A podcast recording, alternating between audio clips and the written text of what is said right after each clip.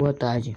O garoto Miguel Otávio, de 5 anos de idade, que morreu ao cair do nono andar de um prédio de luxo no Recife. Na terça-feira, dia 2, não terá missa do sétimo dia.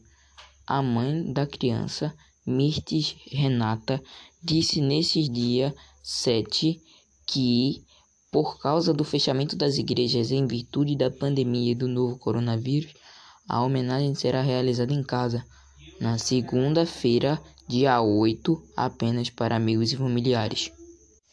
Com mais direitos não significa homens com menos. Se a mulher ganha mais, o marido não ganha menos. Uma mulher que se empodera não tira o poder de ninguém. Ela soma com quem já tem. Quando divide um espaço com um homem, ela não tira, ela cria espaços novos. Uma gera empregos para mulheres e homens. Se um bairro é mais seguro para elas, é mais seguro para todos. Ou seja, um mundo melhor para as mulheres é um mundo melhor para todo mundo. Direitos iguais começam pelo respeito.